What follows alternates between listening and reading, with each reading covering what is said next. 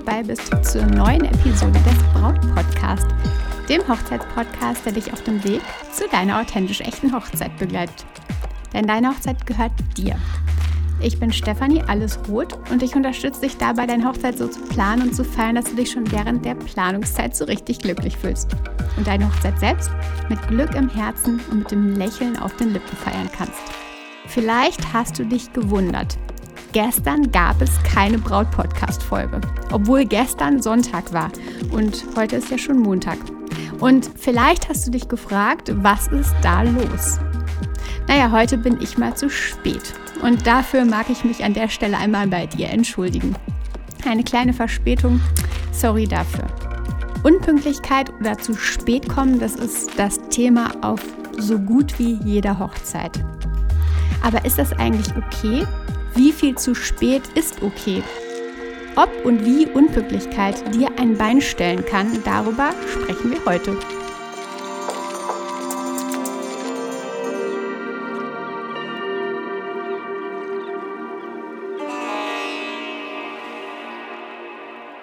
Ja, das Thema Hochzeit und pünktlich oder besser das Thema Braut und pünktlich, das scheint irgendwie nicht so richtig zusammenzupassen. Das sage ich natürlich mit einem zwinkernden Auge ganz klar. Zumindest in den meisten Fällen passt es nicht. Selbst habe ich schon oft erlebt, dass die Mehrheit der Bräute einfach etwas unpünktlich ist. Und vielleicht hast du es auch schon mal erlebt, weil du Gast warst ähm, und es da einfach schon Verzögerungen gab. Die Gründe dafür, dass ja da eine Verzögerung entsteht, die sind absolut vielfältig. Und ja, vielleicht erlebst du es selbst, aber die ja eine gewisse Zeit oder ein gewisses ein gewisser Puffer, ein gewisser ähm, ja, Zeitrahmen ist ähm, an Verspätung ist hier in der Dachregion, also Deutschland, Österreich, Schweiz, absolut akzeptiert. Natürlich nicht bei Vorstellungsgesprächen, aber schon bei Hochzeiten. Das ist noch okay, denken wir uns. Und es gibt dann so diesen Zeitpunkt, wo wir dann echt schon denken, hm, okay, jetzt wird es aber irgendwie mal Zeit. Darüber hinaus, also über diesen Zeitrahmen, den wir noch als okay empfinden, wird es dann echt kritisch. Neulich habe ich eine Reisedoku gesehen und da war ein, ja, eine Familie mit einem Wohnmobil unterwegs. Und die waren irgendwo in äh, Südeuropa unterwegs. Ich habe jetzt gar nicht mehr die Ahnung, wo es genau war, aber sie hatten einen Defekt an ihrem Wohnmobil. Und haben dann irgendwie rumtelefoniert und haben den Mechaniker erwischt und hat dann gesagt, er kommt auf jeden Fall am nächsten Tag um 9 Uhr. Die Familie wollte ja weiter und ja, 9 Uhr passt, 9 Uhr ist gebongt. Die Familie hat dann den ganzen Tag auf diesen Mechaniker gewartet und wann kam er? Abends, als es dunkel war, nach 19 Uhr. In anderen Ländern ist halt oftmals, dass die Zeitangabe weniger präzise ist und ja, da ist einfach so ein bisschen mehr ja, Flexibilität ist. und hier bei uns in Deutschland, in Österreich, in der Schweiz ist es aber schon so, so würde ich sagen, dass fünf Minuten okay ist. Ähm, zehn Minuten hm, hm, wird schon die Grenze. Äh, 15 ist schon dann echt, ja, würde ich sagen, kritisch. Denn hier ist es ja so, dass du als Braut, dass aber auch die Dienstleister und die Gäste quasi mit diesen Zeiten arbeiten. Und wenn es da echt solche Verzögerungen gibt, dann wird es halt schon schwierig. Aber zurück zu dir und deiner Hochzeit.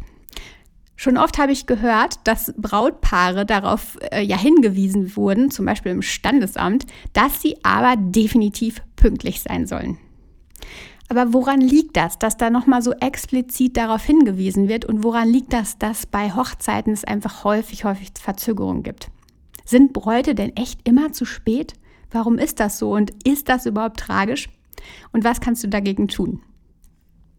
Die größten Gründe für Verspätungen würde ich mal so aus meiner Erfahrung heraus sagen, ist, dass das Styling am Vormittag schon länger gedauert hat länger als gedacht. Das hat alles ja viel mehr Zeit gekostet. Es war vielleicht noch kleine Herausforderungen in sich zu lösen und es hat einfach länger gedauert. Dann, dass die Fahrzeiten nicht einkalkuliert sind oder überhaupt nicht dran gedacht ist, ähm, dass vielleicht an einem Samstag ja, schön im, im Sommer ähm, die Straßen vielleicht voller sind als an einem Wintertag äh, innerhalb der Woche. Die Zahl, Zeiten, die Fahrzeiten dauern einfach länger. Da brauchst du dann plötzlich auf einmal 20 Minuten statt eben nur 10 Minuten. Und die sind dann auch manchmal gar nicht einkalkuliert, die Fahrzeiten. Oftmals ist auch das Ankleiden plötzlich viel schwieriger und komplizierter als erwartet und die Helfer, deine Helfer, die beim Kleid helfen, sind dann auch noch absolut nervös und wissen irgendwie nicht mehr so genau, wie es denn nochmal war. Ähm, und dann verzögert sich das Ganze und dauert länger. Aber auch Gäste erlebe ich häufig als unpünktlich.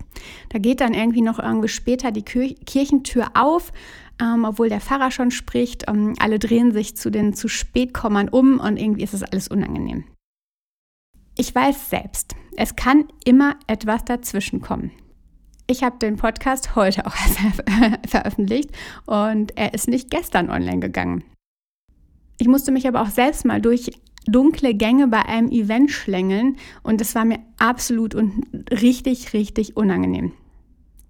Aber es war ein wichtiger Grund. Mir war nämlich jemand ans Auto gefahren, also Polizei angerufen, gewartet, bis dann die Polizei endlich da war, das alles aufgenommen. Das hat gedauert. Und obwohl ich Puffer eingeplant hatte, war ich dann quasi zum Event zu spät. Es geht aber einfach nicht darum, dem größten oder den größten Anker zu nutzen und alles festzuzurren und unbeweglich zu halten. Es geht nur darum, eben den Stress zu minimieren. Es geht darum, nicht in Stress zu verfallen, weil du unbedingt dich ganz, ganz eng an den Zeitplan halten willst. Aber es geht auch darum, dass du dich etwas an den Zeitplan hältst und im Grunde dann keinen Stress generierst. Also so oder so kann es ganz, ganz schnell zu Stress kommen. Und darum ist der goldene Mittelweg einfach immer der beste. Also Stress kann sowohl entstehen, wenn du dich zu sehr an die Timeline hältst, aber Stress kann auch entstehen, wenn du die Zeit völlig außer Acht lässt. Denn erstens sind andere Personen bei deiner Hochzeit integriert. Deine Visagistin zum Beispiel hat noch eine andere Braut an dem Tag. Oder der Sänger, der zu Trauung singt, hat noch einen weiteren Auftritt bei einem 50. Geburtstag. Professionelle Dienstleister dieser Art können wirklich nicht ja nur von einem einzigen Auftrag an einem Samstag leben. Sie brauchen weitere und brauchen dann auch dieses Zeitmanagement. Natürlich mit Puffer, aber eben auch nicht äh, ja mit völlig oder mit gar keinem Zeitdruck. Natürlich planen sie und haben den Puffer eingeplant, aber zu weit oder zu äh, ja, verspätete Auftritte funktionieren dann eben auch nicht mehr. Und zweitens habt ihr selbst noch weitere Programmpunkte auf eurer Timeline, auf eurer To-Do-Liste für den Hochzeitstag. Und wenn die Trauung plötzlich ja 45 Minuten zu spät startet, dann ist es auch so, dass die Hochzeitstorte zu spät serviert wird. Dann ist es so, dass das Dinner eigentlich schon dran ist und die Gäste aber noch gar keinen Hunger haben oder ihr selbst auch noch gar keinen Hunger hat. Es wird dann weniger gegessen oder die Gäste werden träge oder sie fühlen sich absolut selbst gestresst und du weißt, wenn wir gestresst sind, dann wird die Stimmung definitiv eher im Keller landen als auf den Sternen. Das ist ja ähnlich wie beim Zahnarzt, denn wenn sich zu Beginn des Tages schon eine Verzögerung einschleicht, dann ja, merkt man sie meistens auch noch am Nachmittag und sie lässt sich selten wieder aufholen. Und schwupps ist deine Oma so müde, dass sie nicht mehr zum Hochzeitstanz bleiben kann und den verpasst. Sie schafft es einfach nicht mehr, wach zu bleiben und sie schafft es einfach nicht mehr, ja, das Ganze zu erleben. Du siehst, Verspätungen ziehen sich eben durch und zwar meist eher nicht positiv. Aber was kannst du tun, tun, um eben eine Möglichkeit zu schaffen und diese großen Kieselsteine zur Seite zu räumen? Eine Timeline für den Tag ist definitiv e-, essentiell. Und auch wenn ich so oft höre, das brauchen wir nicht, wir wollen den Tag ja entspannt erleben, genau deshalb machst du die Timeline die dir Richt, äh, Richtwerte liefert, die ja Zeiten dir liefert, die einen gewissen Leitfaden dir erschafft. Genau damit, dass du eben entspannt bist und den Tag entspannt erleben kannst. Und wichtig, jemand, der diese Timeline auch im Auge behält. Jemand, der eingreift und die Zwischenstände mal zwischendurch gibt. An dich, an die Dienstleister, an die Location und da so ein bisschen das Ganze in der Waage hält. So, so wichtig. Frisur, Make-up und das Ankleiden und die Fahrzeiten, das braucht so oft eben mehr Zeit. Also macht ihr bereits beim Probestyling Notizen dazu. Wie lange habt ihr gebraucht? Teste auch, wie lange es braucht, das Kleid anzuziehen und Du solltest das Ganze aber eben nicht schätzen, sondern wirklich testen, weil wir haben ganz, ganz häufig so, dass wir uns total verschätzen und einfach ähm, zu häufig dann eine ganz, ganz andere Auffassung oder ein anderes Gefühl haben. Wie lange sind die Fahrtwege von A nach B? Gibt es da irgendwelche Baustellen, Umwege? Wie ist das mit dem Parken? Dauert es länger? Der Weg von ja, dem Ort bis zur Kirche, bis zur Traulocation Du weißt, mit Brautoutfit bist du wahrscheinlich etwas langsamer unterwegs als mit Jeans und Sneakers. Also addiere auf die Zeiten immer noch mal ein Drittel als Puffer da drauf. Das hilft dir definitiv. Wichtig auch, bestelle deinen Fahrer, also der dich von der Location, wo du dein Getting Ready hattest, bis zur Trauung bringt, falls es da einen Weg gibt. Mm, bestelle den Fahrer etwas früher, als du ihn brauchst. Gib ihm aber dann ebenfalls noch auf den Weg mit, dass du also dass er nicht klingeln soll, dass er quasi keinen Stress bei dir verursacht, sondern dass du einfach rauskommst, dass du ihm Bescheid gibst, wenn es losgeht, wenn es soweit ist.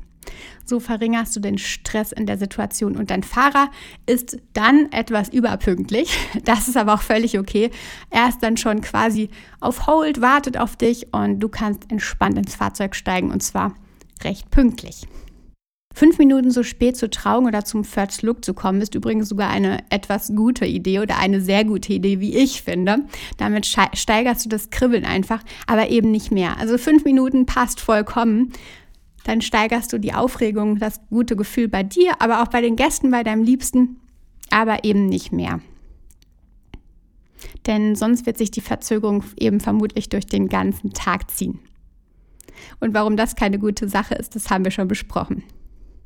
Übrigens, es gibt Trauredner oder Pfarrer, die ja exakte Angaben machen und sagen, sie ja, werden die Trauung ungefähr oder werden die Trauung genau 45 Minuten halten oder die Trauung wird absolut 45 Minuten dauern und überziehen dann auch keine Minute. Also es sind dann am Ende tatsächlich diese 45 Minuten. Es gibt aber auch die, die richtig überziehen und sagen, ja, Trauung wird ähm, 45 bis 60 Minuten dauern und plötzlich sind es 80 bis 90 Minuten alles schon erlebt. Also schau dir vielleicht vorab mal eine Trauung oder einen Gottesdienst an bei diesem Pfarrer, bei diesem Trauredner oder frag nochmal explizit und mit einem Lächeln nach. Meist kennen wir Menschen uns ja selbst gut und mit einem Lächeln passt das eh immer ganz gut. und frag nochmal ganz explizit nach, wie es ist, ob es eher etwas länger dauert ähm, oder genau tatsächlich diese 45 Minuten, diese angegebenen ob halt überzogen wird oder eben nicht. Mit einem Lächeln passt so eine Frage, finde ich immer super, super gut. Und damit die Gäste pünktlich kommen, gibt es da auch irgendwelche Dinge zu beachten? Ja. Wenn du Infos über die Parkplätze teilst, wo können die Gäste parken? Dann Infos über die Laufwege zur Trauung. Wo geht's lang und wie lange dauert das Ganze? Das kannst du über eine Hochzeitswebseite zum Beispiel machen. Und äh, da können die Gäste dann sogar unterwegs quasi, wenn sie vor Ort sind, einfach nochmal eben drauf zugreifen und dann schauen, okay, wo geht's her? Und sie wissen dann, welche Parkplätze passend sind und suchen dann nicht irgendwie noch zehn Minuten rum und kommen dann deshalb zu spät, weil sie eh schon eng mit der Zeit sind. Bestenfalls kannst du sogar nicht die Uhrzeit der Trauung auf deiner Einladung, auf eurer Einladung angeben, sondern die Zeit, wann deine Gäste vor Ort sein sollen. Also zum Beispiel 15 Uhr Platz nehmen zur Trauung, und nicht 15.30 Uhr Trauung. Dann hast du da alle Schäfchen beisammen und es kann pünktlich losgehen. Also, nochmal zusammengefasst. Minimal zu spät ist nicht tragisch. Fünf Minuten passt schon immer eh ganz gut, um die Spannung ein bisschen ja, im Kribbeln zu halten oder noch zu steigern. Mehr Verspätung bringt aber alles echt ins Chaos und das willst du nicht. Durch viel Verspätung verpasst die Oma dann den Hochzeitstanz, weil sie es einfach vor Müdigkeit nicht mehr aushält.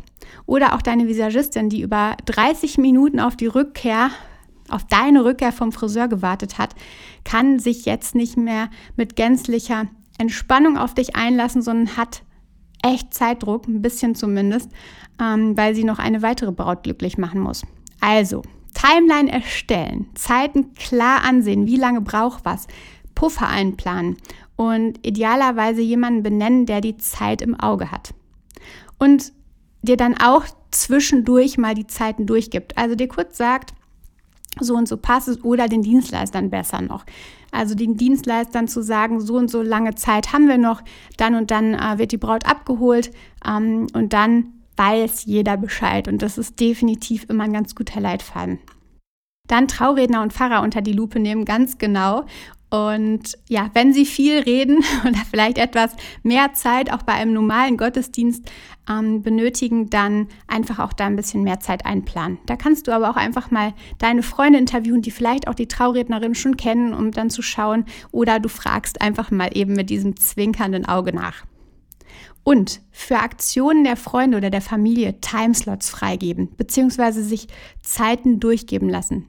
Unvorhersehbare Dinge wie ein spontanes Mundharmonika-Konzert aus vier Stücken können den Tag völlig durcheinanderwirbeln. Das kannst du dir vorstellen. Aber wenn du die Info hast, nach den Gratulationen, nach der Trauung, plane bitte 15 Minuten ein, dann ist alles im besten Fluss und du kannst es sogar in deinen Zeitplan integrieren. Du kannst nicht alles kontrollieren, ganz klar sollst du auch nicht. Aber einige der gefährlichen Felsen eben beiseite schaffen und somit das Risiko einfach etwas minimieren. Und dein benannter Zeitwächter kann ebenfalls für ja, Entspannung sorgen und kann ebenfalls die Verzögerung ähm, etwas ja, minimieren. Und wenn es nämlich zu Verzögerungen kommt, kann er durch ganz kurze Gespräche, durch kurze Absprachen mögliche Dinge verkürzen oder irgendwie ja, weglassen. Also wenn er einfach mal spricht mit dem Papa oder wie auch immer, der vielleicht die Rede ein bisschen verkürzen kann oder jemand, der eigentlich gar nicht seine, seine Sache unbedingt äh, durchführen will und das Gedicht vielleicht auch doch einfach weglässt, dann ähm, ist es genau die Aufgabe des Zeitwächters, der da so ein bisschen schauen kann und wenn es Verzögerungen gibt, da einfach nochmal eingreifen kann. Manchmal auch mit Gesprächen mit der Location, um zu schauen, ob das Dessert mit etwas weniger Abstand zum Hauptgang, Hauptgang serviert wird. Gespräche helfen da einfach, die Zeit, die verlorene Zeit, wenn es soweit kommt, dann wieder ein bisschen zurückzuholen. Das sollte aber echt die letzte Lösung sein, denn besser ist es, wenn wir das Ding direkt an der Wurzel packen und da die Lösung finden, also im Vorfeld. Du Liebe, ich kann dich auch noch weiter unterstützen. Wenn du jetzt gesagt hast, okay, die äh, Infos waren einfach so spannend und so gut, dann würde ich dir das empfehlen, denn ich gebe dir noch viel, viel weitere kostenlosen Content mit.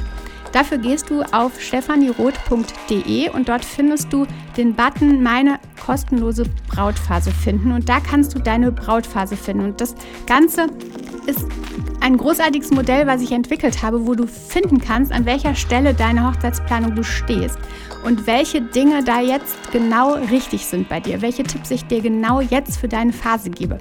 Also du findest da deine Brautphase, du kannst deine Brautphase ermitteln mit einem ja, kleinen Test und bekommst dann explizit für dich passende Informationen und ja, die dir genauso viel weiterhelfen, vielleicht sogar noch mehr, wahrscheinlich sogar noch mehr als der Podcast.